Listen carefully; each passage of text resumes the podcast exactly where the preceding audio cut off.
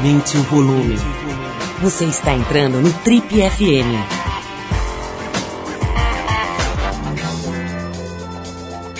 Oi, eu sou o Paulo Lima e a gente começa agora mais uma edição do Trip FM, que é o programa de rádio da revista Trip. Já são mais de 32 anos no rádio brasileiro. Bom, e no programa de hoje a gente vai falar sobre uma das coisas mais importantes da vida, alimentação. A gente vai conversar aqui com um dos mais gabaritados especialistas em obesidade nutrição e atividade física no país.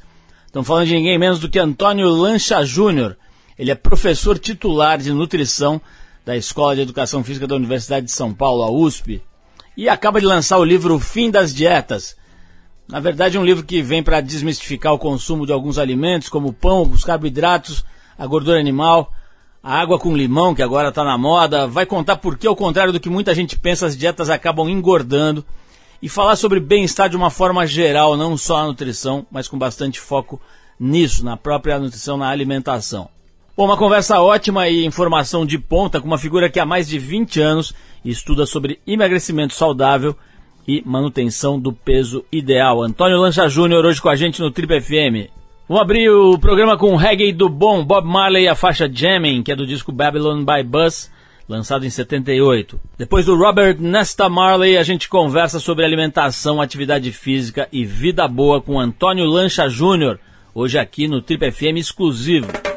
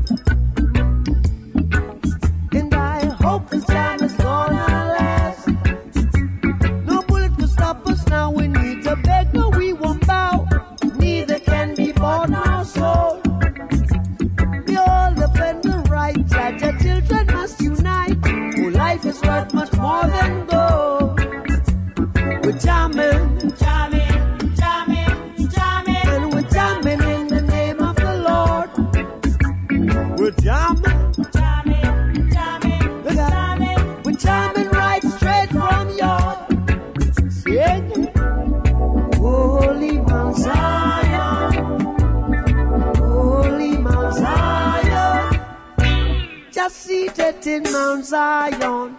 It rules all creation. Yeah, we're, we're jamming. Wop you wah wah We're jamming. See, I wanna jam it with you. We're jamming.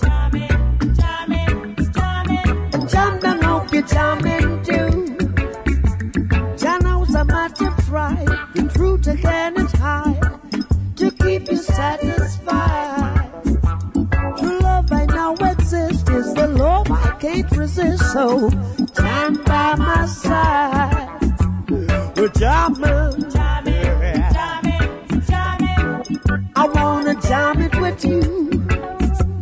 We're jamming, we're jamming, we're jamming, we're jamming, we're jamming, we're jamming, we're jamming, we're jamming. Hope you like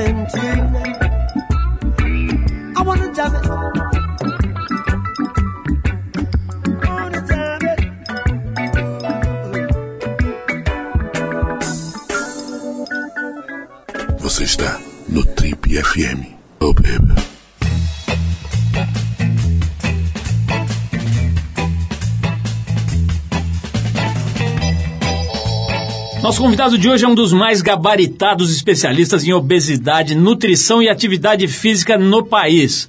Ele é formado em Educação Física pela Universidade de São Paulo e fez mestrado e doutorado em nutrição na própria USP, além de um pós-doutorado em Medicina Interna na Universidade de Washington.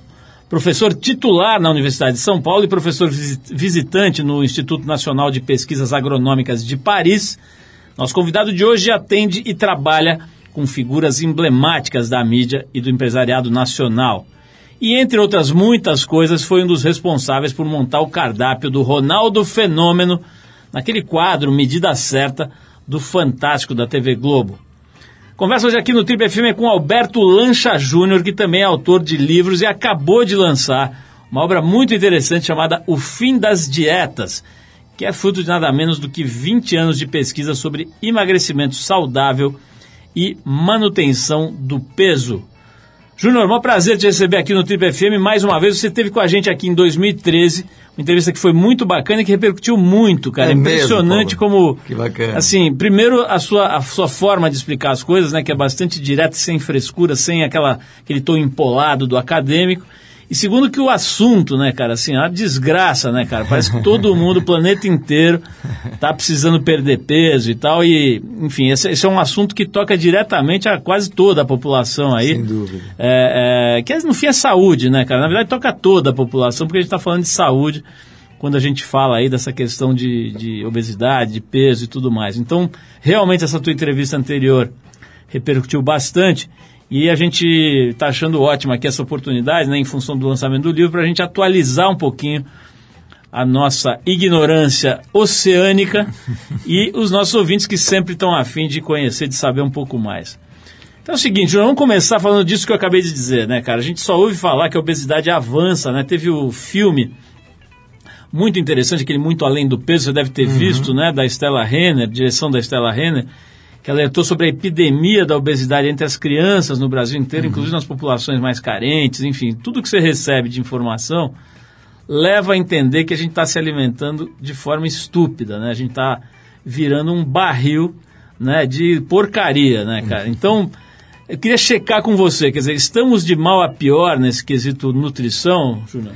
É, e, e, essa pergunta, Paulo, ela é, ela é muito interessante porque ela, ela abre espaço para a gente discutir esse universo que é a questão da alimentação e da atividade física. Eu acredito que a gente está com um olhar um pouco míope para essa história. Eu acho que nós podemos melhorar bastante a questão da alimentação. Existem é, vários conceitos a serem trabalhados. A forma com que os profissionais de saúde lidam com isso também é uma coisa que merece um cuidado. A gente pode falar depois sobre isso. Por outro lado, existe uma, uma atenção que não vem sendo dada a questão do gasto energético per se. Ou seja, as pessoas não gastam energia. Hoje em dia, para fazer a mesma tarefa que nós fazíamos de 30 anos atrás, a gente gasta 600 quilocalorias a menos. Ou seja, você sobe lá na esteira, gastou 600 calorias, bacana, você é o sedentário de 30 anos atrás, agora começa o dia, entendeu? Então, essa, essa mudança de ótica, não olhar apenas para o que a gente ingere, mas olhar também para o que a gente gasta, é até uma questão contábil, que eu vejo que hoje em dia a gente está dando pouquíssima atenção. Né? É importante olhar para o alimento, sem dúvida alguma é importante, sem essa questão extremista de é, corta isso, corta aquilo, tira o glúten, tira a lactose, não é isso. A alimentação é muito mais do que isso, ela é prazer, ela é convívio social, então ela tem que é, estar contemplada nessa, nessa característica dela de universalidade, de vários aspectos relacionados. Você falou de uma coisa aí no meio da, da tua resposta, Júnior, que já, já me pegou aqui, que é o seguinte. Você falou dos profissionais de saúde, né? Eu vi um relato outro dia de um amigo que foi a um cardiologista, cara, e o cara puxou um impressinho de uma página, falou assim, uhum. assim, olha, o cara perguntou assim, doutor, mas pô, você não falou nada de alimentação, né? Foi uma consulta assim dessas de, digamos, de, de check-up. Sei. E, pô, o cara falou lá, tirou pressão, não sei o que, fez lá uns exames meio superficiais e tirou uma folhinha impressa, cara. Falou, olha, ele, o, o, paciente perguntou assim, doutor, mas você não falou nada de alimentação, né? Ah, alimentação é isso aqui. E deu uma folhinha para ele, o cara me mostrou a folhinha, era assim, não coma muita manteiga, não coma muito ovo, não coma muito açúcar, ele vai para o inferno. Dizer, não tinha nada de. E assim, é muito frequente, eu já me vi também nessa situação, você conversar com, com um médico, ele não ter a mais remota noção de nutrição. Né? O uhum. cara não sabe. Primeiro que o cara, em geral, está num aspecto horroroso, está tá pesado, está gordão. Uhum. Profissional de saúde, né? Uhum. Segundo o cara que você pergunta para acessar o conhecimento dele, ele não tem nada, né? Quer dizer, é como se não existisse a alimentação no rol de saberes de um cara que está lá para te tratar. Uhum. Você confere, isso confere com a tua é, eu, eu, acho que você tem uma, uma, uma, colocação muito importante que é o conhecimento a ser passado. Eu acho que esse é um ponto. É, muito embora hoje em dia o conhecimento ele é muito democrático, né, Paulo? Hoje a gente dá uma, é, como a gente fala, né, dá uma gulgada em qualquer coisa aí na internet, você levanta todos os dados que você quer sobre qualquer assunto. Então o acesso à informação hoje ele é bem, bem democrático. O que eu enxergo como um grande desafio profissional de saúde é como passar essa informação. Ainda hoje, o profissional ele passa essa informação de uma forma que antigamente chamava de três Fs que é força, fatos e medo, né? Fear em inglês. Então ele chega e fala assim, pô, Paulo, você tá com a cintura super larga, isso aqui aumenta a tua pressão, tua pressão vai acabar com as suas artérias, você vai fartar. Você começa a chorar. É, daí você, pô, você entra em pânico, né? Isso vai durar aproximadamente uns 15 a 20 minutos. Passados 20 minutos você já esqueceu tudo você, isso. Você ninguém... mata isso numa coxinha. Numa coxinha, porque ninguém vai ficar sofrendo muito tempo. O ser humano não faz isso, ele não fica tratando o sofrimento com essa característica. Então, para mudar, primeiro, Primeiro, a pessoa tem que querer. Nenhum profissional de saúde é capaz de chegar no Paulo e convencer o Paulo a mudar. Por quê? Porque ninguém muda. A gente só muda quando a gente quer. Então, até tem um filósofo que diz que as portas das mudanças se abrem de dentro para fora. Então, não adianta o cara vir de fora para dentro socando a tua porta, pelo menos você não vai entrar. Né? Então, é importante essa característica de pegar algo que toque a pessoa para que ela fale realmente isso é importante para mim. Né? Mas é, é, interessante que a tua visão da nutrição, desde que eu te conheço, e da, inclusive na última é, entrevista, você sempre fala da nutrição não, não como uma espécie de é, é, prateleira cheia de escaninhos, né, de gavetinhas. Então, você fala como um todo, numa visão holística. Né? Você, você, na verdade, você não fala nem de nutrição, você fala de vida. Uhum. Né? Não é muito louco que um, que um especialista em medicina de coração seja um completo ignorante na ciência da nutrição em 2016? É, é, é, um desafio para ele, sem dúvida alguma, porque hoje o que acontece, Paulo, as áreas da saúde elas estão muito especialistas, né? O cara ele está muito detalhista. Ele entende do joelho esquerdo. Poxa, mas eu tornozelo direito. Puxa, eu não, não consigo Essa chegar no tornozelo. Essa aula não fui. Porque existe uma especialização, é, até necessária tecnologicamente falando, mas que perde o indivíduo. Deixem de enxergar o ser humano que tem por trás daquela, daquela característica, daquela doença ou daquele padrão de comportamento. Não esquecendo que o comportamento é que normalmente é, é, é a grande alavanca para as mudanças.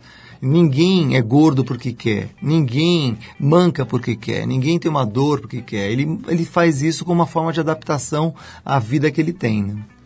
Bom, nós estamos conversando com o professor Antônio Lancha Júnior, o cara sabe tudo de nutrição, é professor titular da Universidade de São Paulo e acabou de lançar um livro muito bacana chamado Fim das Dietas, mas eu vou fazer o primeiro break musical. Aqui a gente separou o Dire Straits, a faixa Southbound Again, que está no álbum de estreia do grupo de 1978, quando o pequeno Lancha estava ainda estudando. Você já está estudando em 78? Adorava, eu adoro Dire Straits. Você estava em 78, você estava já. Você estava. Você já estava com começo da faculdade? 78 não, não, não, não, tinha 14 não. anos. Estava moleque ainda. Então vamos é. de música.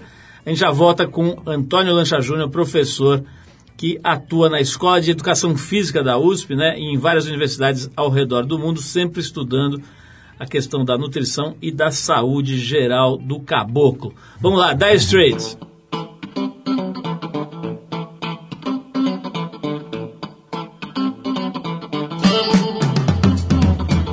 Southbound again.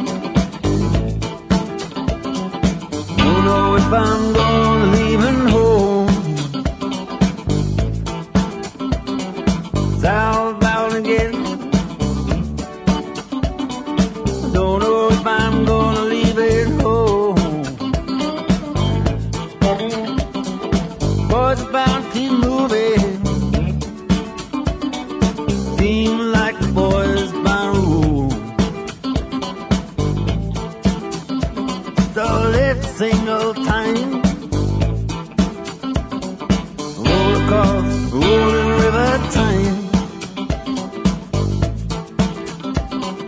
Every single time, roll across the rolling river time. Look at the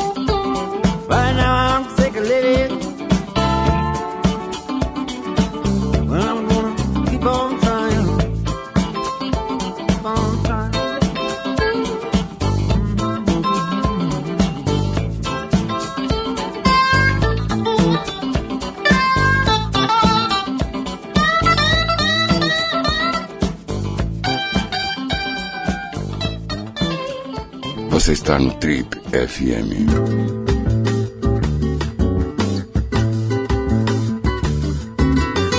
Legal, pessoal. Hoje o nosso assunto aqui no Trip FM é um assunto que interessa a 99,9% da população, que é alimentação. Deveria interessar 100%, né? Mas muita gente simplesmente ignora, né, Júnior? É como se fosse uma...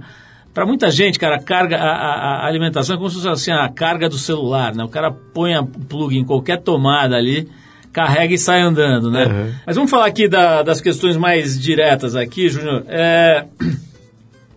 Cara, para começar, o teu livro já tem um título que provoca, né, cara? A gente sabe, assim, do sucesso e da indústria gigantesca que gira em torno das dietas, né? Então tem aí, agora tem essa Ravena que faz bastante sucesso aí com muita gente. Enfim, tem as, as dietas aí consagradas e, e você fala bastante sobre isso no livro. Inclusive você, você fala é, é, de algumas específicas, né? Você comenta algumas dietas específicas. Queria que você dissesse um pouquinho pra gente aqui o que, que acontece com o, o sujeito que se, que se submete a uma dieta mais rígida e por que, que você prega aqui no seu livro Fim das Dietas. É, o, o, o ponto, Paulo, é assim, é, cientificamente é comprovado que dieta engorda. Por que isso que dieta engorda? Porque ela é insustentável.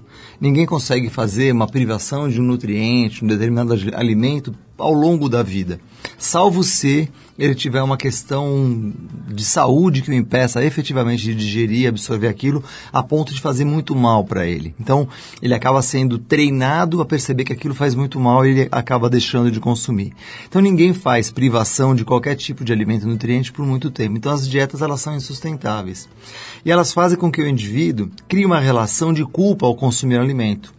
Então ele deixa de consumir, ele até vai perder peso, daí depois ele vai sentir vontade de consumir, ele come aquilo ali, ele ganha o que ele perdeu e mais alguma coisa, e aí ele volta para o padrão, ah, agora que eu já comi 10, eu como 20, como 100, e põe tudo a perder.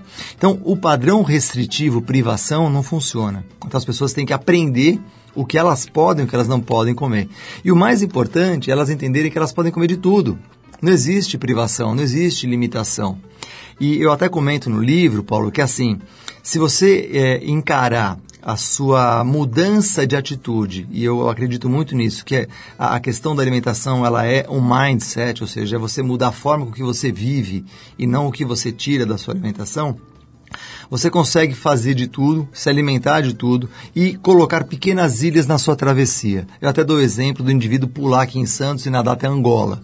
Ele não vai conseguir nadar até Angola. Mas se ele souber que tem uma ilha a cada um quilômetro, ele consegue nadar até Angola. Ele para nessa ilha, faz ali uma refeição, come uma coisa que ele curte e volta a nadar. Então, olhar a mudança do padrão alimentar como se fosse uma grande travessia, aonde você tem a cada mil metros uma pausa, aonde você se permite fazer uma refeição bacana com seus amigos, num lugar que você goste, te dê prazer e volta para a travessia, volta para nadar. Então, olhar essa questão é, da alimentação como tudo é permitido. A gente pode consumir de todos os alimentos sem nenhuma privação. Eu não preciso cancelar a ingestão de lactose, cancelar a ingestão de glúten.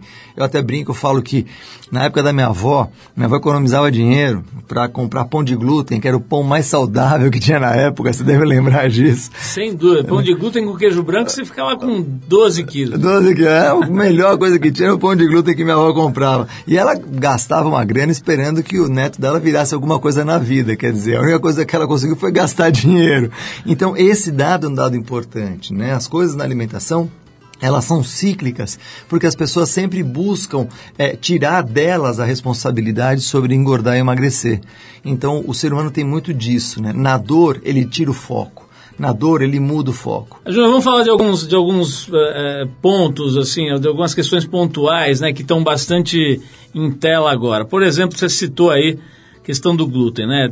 Já vi defesa, gente, enfim, supostamente séria aí defendendo a ideia de que você me corrija se eu estiver errado, mas que o glúten, a tese é que o glúten gera pequenos processos inflamatórios, não é isso? Que, que desencadearia, pequenos processos inflamatórios no organismo e que isso é prejudicial a longo prazo, papapá.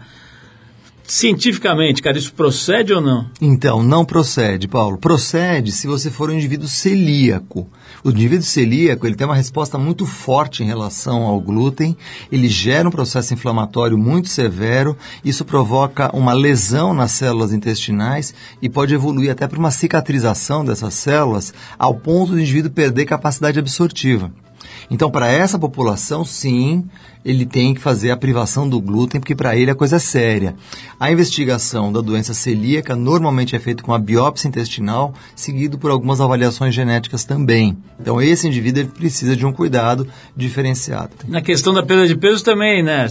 Então, na questão da perda de peso, o que acontece? Se eu falar assim, Paulo, você vai tirar o glúten da sua alimentação, eu vou tirar 60% dos alimentos fontes de carboidrato da sua alimentação. Naturalmente, você vai fazer uma privação calórica. Você vai diminuir a ingestão calórica, você vai emagrecer.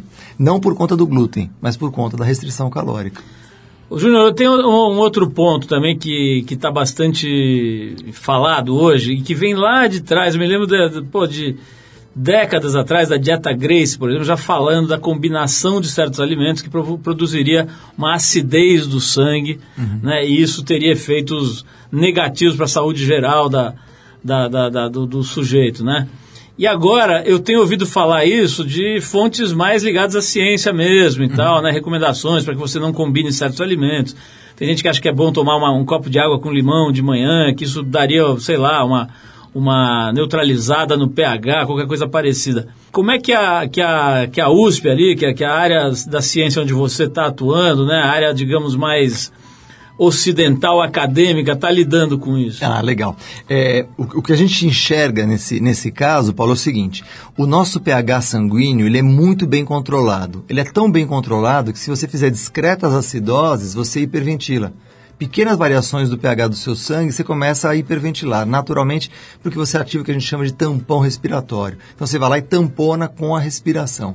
Então, o nosso pH circulante, ele, ele não pode flutuar. Né? Ele, ele é muito bem controlado, ele tem mecanismos redundantes para isso, para ficar estável ali, né? manter calmo. Quando a gente fala da combinação de alimentos, o que a gente vai ter é disponibilidade de nutrientes. Um exemplo muito simples: é, se você der para o indivíduo uma grande quantidade de leite, você pode diminuir a absorção de ferro. Então, por exemplo, né, se pegar o, o, os, os, é, os judeus, eles não comem carne com leite. Eu não sei se historicamente se descobria que se o indivíduo fizesse essa combinação ele ficava anêmico ou não, mas de qualquer forma, o consumo exagerado de leite, ele cria uma competição com o ferro e você diminui a absorção de ferro.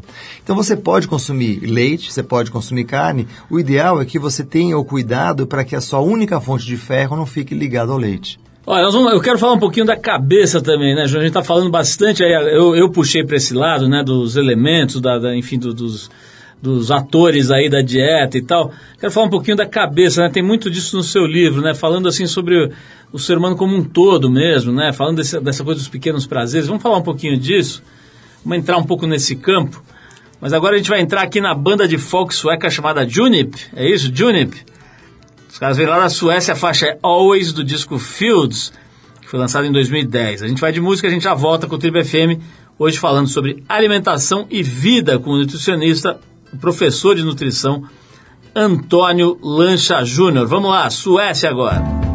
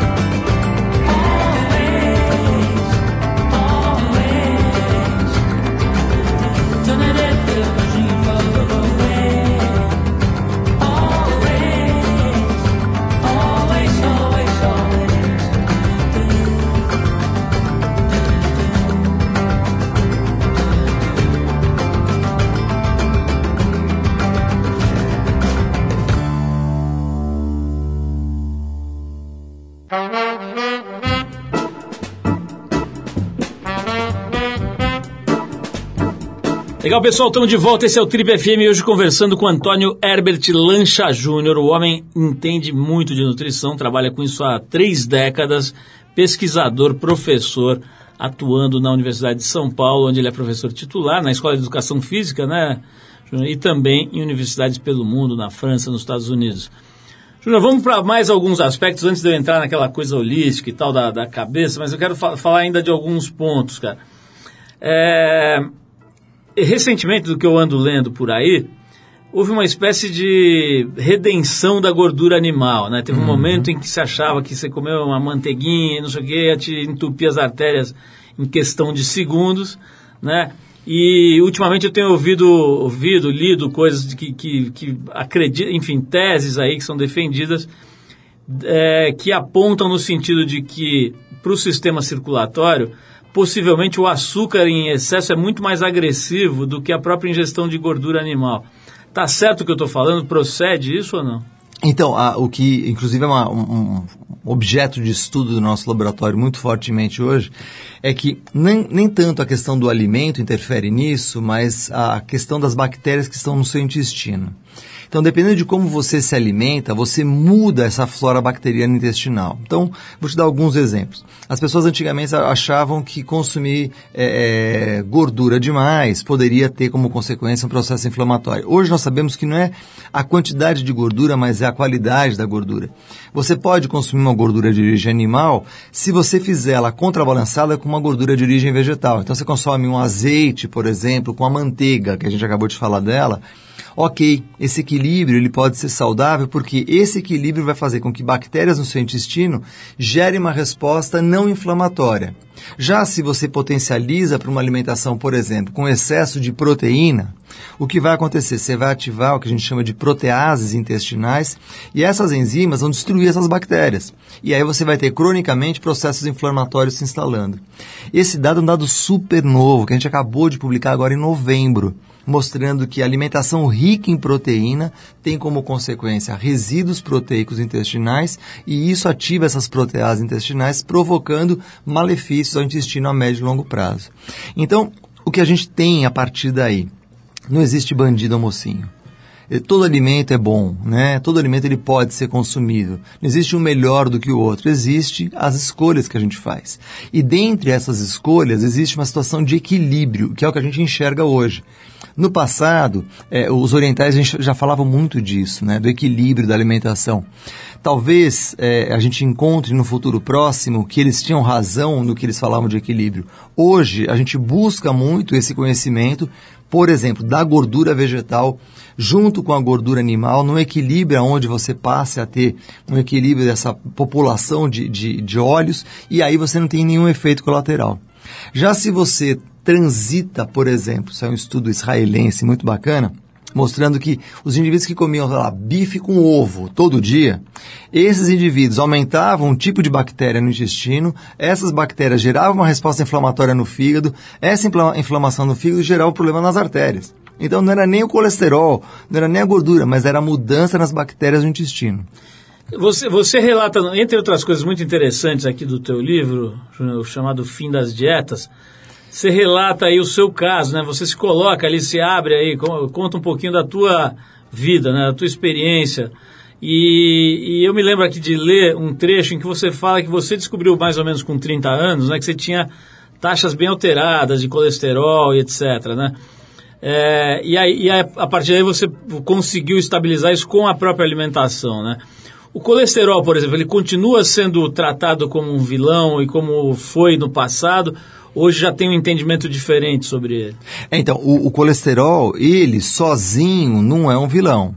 Agora, o colesterol combinado com outras variáveis, como por exemplo o sedentarismo, a hipertensão, o fumo, que inclusive eu relato no livro isso, né? meu pai era um indivíduo que tinha essas características, é, aí sim isso passa a ser uma bomba relógio. Então a gente passa a ter um efeito colateral. No meu caso, o que eu fiz? É, o meu colesterol era bem elevado, ele é por volta de 420, a época quando descobri com 30 anos, hoje ele é menos de 180. Então, essa redução do meu colesterol foi feita com alimentação e com atividade física. É muito comum, Paulo, a gente ouvir é, profissionais falando assim, não, o colesterol genético você não reduz com alimentação e com atividade física. Eu diria assim, o colesterol é, genético, para você reduzir com alimentação e com atividade física, requer uma disciplina um pouco maior. Você está disposto? Pegando mais uma dessas supostas verdades que de uma hora para outra aparecem, aí tem uma, uma, uma coisa que eu queria checar com você, que é o seguinte. Já vi muita gente boa falando que a atividade física, em termos de, de redução de peso e de qualidade de vida, ela é menos eficiente ou menos eficaz do que a alimentação, né? Aliás, até recentemente a gente entrevistou aqui o Rorion Grace, né, que é um dos enfim, dos patriarcas atuais da aí do família jiu-jitsu, Grace, da família né? Grace. Tal, ele falou muito isso, né? Que por mais que ele seja um atleta e, e tal, hoje ele considera que a alimentação é muito mais importante na vida dele do que o próprio esporte. É, como é que é isso, cara? E aí entrando um pouco naquilo que eu falei aqui de tratar o indivíduo como um todo e tal, né? Como é que é, Júnior? De fato, no, no quesito, especificamente no quesito redução de peso, o esporte, a atividade física tem muito menos é, eficácia do que a reeducação alimentar? Então, Paulo, se a gente pegar os dados históricos, cientificamente, se a gente pegar as pesquisas até os anos 70, 80, essa afirmação, ela se confirma. Entretanto, de lá para cá, aconteceu uma mudança muito importante. É, a nossa vida, ela ficou cada vez mais barata. Então, a atividade que o Paulo Lima tem hoje, na, na editora dele, na Trip, trabalhando, se ele voltasse no tempo e tivesse as mesmas atividades 30 anos atrás, você gastaria 600 quilocalorias 30 anos atrás a mais do que você gasta hoje para fazer as mesmas Por coisas. dia, né? Por dia. Isso dá 24 quilos de gordura por ano. Então, essa conta, ela muda por quê? Graças à tecnologia. Então, a gente está aqui no seu estúdio, várias coisas que estão aqui são tecnológicas que diminuem muito o nosso gasto. Que no passado, a gente teria que talvez falar mais alto, o microfone não era tão potente para captar a nossa voz. O ar-condicionado, O né, ar-condicionado. que a troca de calor diminui, é? Diminui. Quer dizer, você pegar o conjunto da obra, a gente perceberia que não precisaria realmente, em 1990, tanto atividade física. Já em 2016, chegando 2020, 2030, cada vez mais a atividade física vai ganhar seu papel importante. Vamos fazer mais uma parada, a gente volta já já para conversar com o Antônio Herbert Lancha Júnior, professor de nutrição na Escola de Educação Física da USP, professor titular, aliás, que está lançando esse livro, O Fim das Dietas, pelo selo Saúde, da editora Abril, que está nas livrarias. A gente recomenda que você vá lá pegar o seu exemplar, dar uma boa estudada, dar uma boa lida, dar uma boa olhada.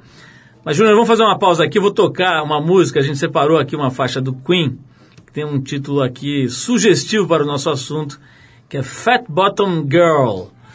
É uma música do disco Jazz de 78, do nosso querido amigo Fred Mercury e seus companheiros. Vamos de música então. A gente já volta para bater mais um papinho aqui com o Antônio Lancha Júnior no Tribo FM de hoje, voltado a entender um pouquinho mais sobre nutrição. Vamos lá. Oh, you gonna take me home tonight? Oh, down beside that red firelight. Oh,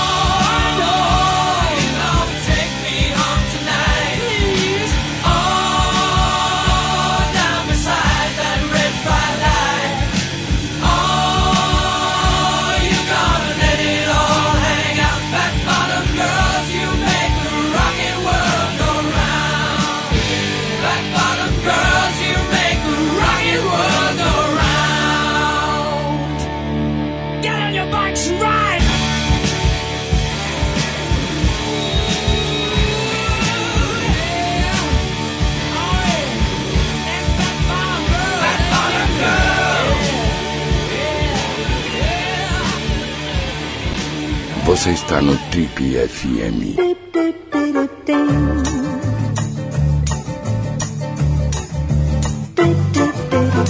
Legal, pessoal, estamos de volta. Esse é o Trip FM. Se você perdeu a primeira parte da conversa com Antônio Lancha Júnior, professor de nutrição na Escola de Educação Física da USP, vai lá no trip.com.br que você recupera esse trecho e ouve os últimos 15 anos das nossas conversas aqui com gente interessante, como o nosso convidado de hoje, que sabe muito, estuda muito. Júnior, vamos falar aqui de, uma, de um assunto, cara, que é o tal do carboidrato. né? Esse já foi eh, demonizado, depois já foi endeusado, já tá, vai e volta, né? É assim, é, eu queria que você falasse um pouquinho, por exemplo, vou tentar pegar a coisa mais objetiva. Primeiro explicar que diabo é o carboidrato simples e complexo, que diferença faz comer um comer outro. Legal. Depois eu queria falar de pão, que eu pessoalmente adoro, acho que 90% das pessoas amam, Eu né? também, Gostam também. muito, né? Não, difícil achar alguém que, ah, não, eu não gosto de pão. É difícil ver isso. E, e agora tem essa história aí do, do fermento vivo, né? Dessa fermentação lenta, que o pessoal está descobrindo Do levan que o legal é fazer pão como se fazia antigamente, que isso é melhor para a saúde e o gosto é, é absolutamente maravilhoso. Então vamos começar pela história do, do carboidrato. Que bicho é esse? Né? É, é um negócio que vira açúcar. Que, explica um pouquinho o que que é carboidrato e a diferença entre o simples e o complexo. Desculpa a pergunta tipo jardim da infância, mas acho que é legal. Imagina. É uma pergunta super importante. Então, assim, no nosso corpo só circula uma coisa chamada glicose. O único carboidrato que circula é a glicose. Aí você toma leite que tem lactose, vai virar glicose, vai circular glicose. E se eu comer o pão que tem amido, vai ser digerido, vai circular glicose. E se eu consumir uma fruta que tem frutose, vai ser transformada em glicose e vai circular glicose. Então, o, o chamado é, academicamente de açúcar simples seriam os monossacarídeos: glicose, frutose e galactose. São três. Eles têm a mesma estrutura química, C6H12O6, se a gente lembrar da época da escola, né? São então chamados de isômeros, porque tem os mesmos números, isômeros, né? E aí, todos eles são transformados em glicose, que tem uma distribuição desses isômeros dentro do espaço e todo mundo fica igual, fica todo mundo glicose. Qual a diferença? A diferença é assim, quando você pega, por exemplo, um pão que tem amido, ele tem uma digestão muito rápida. Então, se você pegar um pão francês no meio da tarde, dar uma bocada no pão francês, ele vai ser digerido rapidamente, sua glicemia vai subir, tá? Quer dizer, ele vai açucarar o sangue imediatamente. Vai aumentar um monte de glicose no seu sangue. Então, ele é chamado de um carboidrato de alto índice glicêmico. Ok. Agora, se eu pegar esse mesmo pão francês e colocar uma fatia de queijo Minas dentro dele e comer, ele não vai ter alto índice glicêmico. Por quê? Porque ele vai ser digerido junto com o queijo. E daí quando ele é digerido junto com o queijo, daí ele não consegue separar, fala, olha, vai pão para a direita e queijo para a esquerda, vai todo mundo junto para o estômago. E daí você digere o conjunto pão com queijo. E o conjunto pão com queijo não tem alto índice glicêmico. Vale a mesma história para o arroz. O arroz tem alto índice glicêmico, arroz branco. Se consumir com feijão, não tem. Por quê? Porque o feijão tem muita fibra, então a digestão fica mais lenta. Então, entender que o índice glicêmico de um alimento, ele só vale se esse alimento for consumido isoladamente. Se ele for consumido em conjunto, ele não tem alto índice glicêmico. Ele passa a ter o índice glicêmico do conjunto, pão com queijo, pão com alface, tomate, cebola, enfim, com o que você estiver ingerindo. Júnior, você trabalha também, né? A gente sabe que você trabalha aí com marajás tipo Ronaldinho e companhia, mas você trabalha também com pobre, né, cara? Com gente que não tem dinheiro, né? E a gente vê, cara, em especial eu citei aí o filme da, da, da Estela, porque foi um- uma paulada, né, aquele filme. Você vê lá naquelas populações ribeirinhas da região norte, chegando um navio cheio de doce. Assim, é, você acredita, cara, que a, que a consciência alimentar vai chegar nessa, em algum momento nessa camada da população que tem menos acesso à informação? Ou será que eles vão ser vítimas dessa indústria vil aí, que não quer nem saber né, se está matando, se não está, e quer entuchar açúcar no povo? É, eu, eu acredito muito, Paulo, que, primeiro assim, é, tem que ter um fator que motive essas pessoas a mudarem. Então, o, o que eu digo é que o prazer do consumo de um alimento ele é muito potente e ele precisa de alguma coisa mais potente do que isso para você mudar, senão você não vai mudar. É, eu não acredito que só a informação mude. A informação não tem o poder para isso. O que a gente precisa é de fato mostrar o prazer do consumo de outras coisas para que isso ganhe força em relação ao consumo desses alimentos. E não existe, novamente, alimento bom ou ruim. O que existe é um equilíbrio que você pode fazer nessa ingestão e não uma única escolha. Se ele não tiver escolha, aí é ruim. Então, mas olha, na, na prática, né? Como é que você faz, cara, para lidar com o arsenal de recursos científicos, eh, financeiros, etc., das grandes indústrias? Por exemplo, você pega um pacote de biscoito recheado, não dá para dizer que a, que, que a sensação gustativa e de prazeres, sei lá que tipo de hormônios aquilo aciona, que é um negócio prazeroso demais, né, cara? Especialmente se você tiver sete anos de idade. Como é que faz, cara, para você oferecer um maço de abobrinha, de, de sei lá, de, né, de, de alfafa? boa, boa, cara? boa, de alfafa. Pra falar assim, olha, bicho, vem nessa aqui que esse biscoito recheado aí. É. Quer dizer, é, um, é, um, é uma violência mesmo, né? Esse tipo de apelo, né, cara? Da embalagem ao gosto, ao cheiro, É. Sim, né? sim. E aí tem uma coisa importante, né? A criança, em média, até os 12 anos de idade, ela tem um poder de escolha muito limitado à questão é, gustativa, né? Então, as propriedades organolépticas é o que define a escolha do alimento. E normalmente ela rejeita aquilo que ela não conhece. Então, se por exemplo ela conhece é, é, o morango e ela não conhece o limão, ela vai rejeitar o limão. Ela conhece o abacaxi, não conhece o morango, ela vai rejeitar o morango. Então, ela precisa ver esse alimento no mínimo 10 vezes, experimentar esse alimento e falar se gosta ou se não gosta.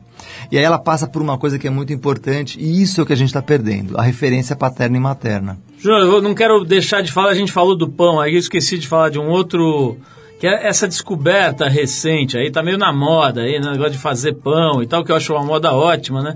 E tem muita gente descobrindo as propriedades tal do, do, do, do fermento, como é que chama? Do fermento? Levain.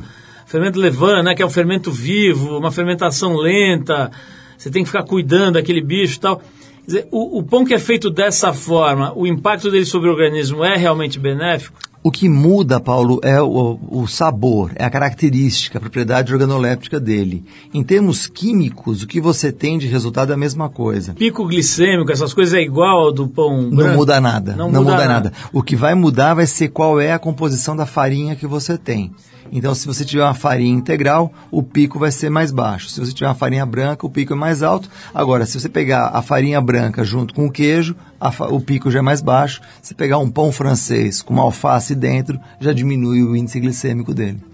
Júnior, nós vamos ter que, que encerrar. Acho que o que, o, o que fica aqui né, de, de resíduo aí, de registro desse papo, é que tem muito conhecimento novo, tem muita informação nova, que é super importante. Aliás, é, é lamentável né, o quanto a gente não aprende isso na escola, né, o quanto isso está fora Verdade, do Paulo. currículo das crianças e tal. Né? A criança, pô, tem criança sabe o teorema de Pitágoras e não sabe o que é comer um pão, né? O que, que acontece na pança dela Exatamente. quando ela come um pãozinho, né, cara, no Uhum. organismo e tal. Mas enfim, acho que vale vale a gente ter esse tipo de papo, a gente de alguma maneira dar um sobrevoo aí e dar alguns alguns elementos para que as pessoas consigam entender melhor o que que é isso. E também a dica de, de, de para que as pessoas procurem o seu livro aí, O Fim das Dietas, que basicamente, né, eu, se, eu, se eu- me corrija se eu estiver errado, mas basicamente aí é um compêndio dos seus 30 anos aí de estudo, de pesquisa e de clínica também, né, que você atende gente pra caramba ali, testa as coisas na, na vida real também, né, não é uma coisa que fica só Na no teoria, plano da né? teoria, né. Então, eu queria te agradecer mais uma vez aqui pela, pela tua visita carinhosa aqui, pelo papo. Bom, a gente vai encerrar então o nosso papo aqui, ótimo, por sinal, com o Lancha Júnior tocando Jorge Maltner e a faixa Maracatu Atômico, que é do disco chamado Jorge Maltner, de 74, quando o pequeno Lancha Júnior tinha apenas 10 anos, mas já devia estar prestando atenção na formulação do bolo de fubá da, avó minha dele. Boa, Paula. Legal, vamos finalizar então ouvindo aqui o som maravilhoso do Jorge Maltner, Maracatu Atômico. Vamos lá.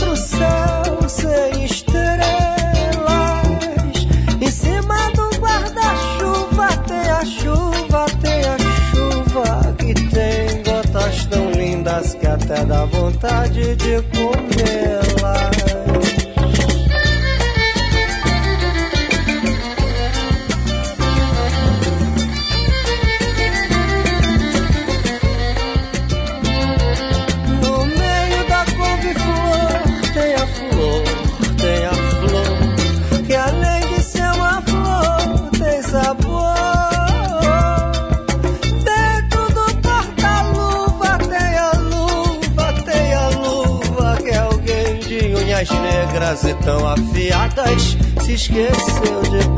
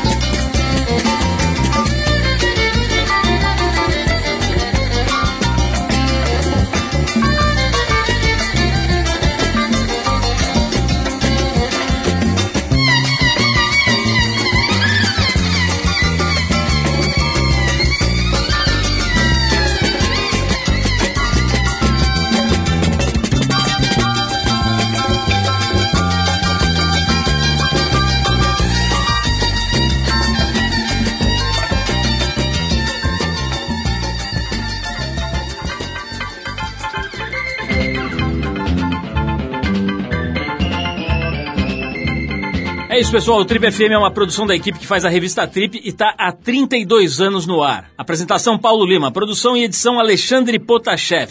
Se você perdeu o programa de hoje ou quer escutar de novo, acesse o trip.com.br.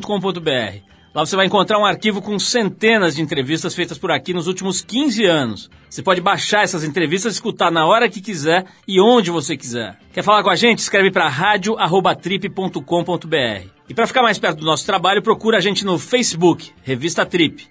E na semana que vem a gente volta nesse mesmo horário com mais um Trip FM. Abração, até a próxima.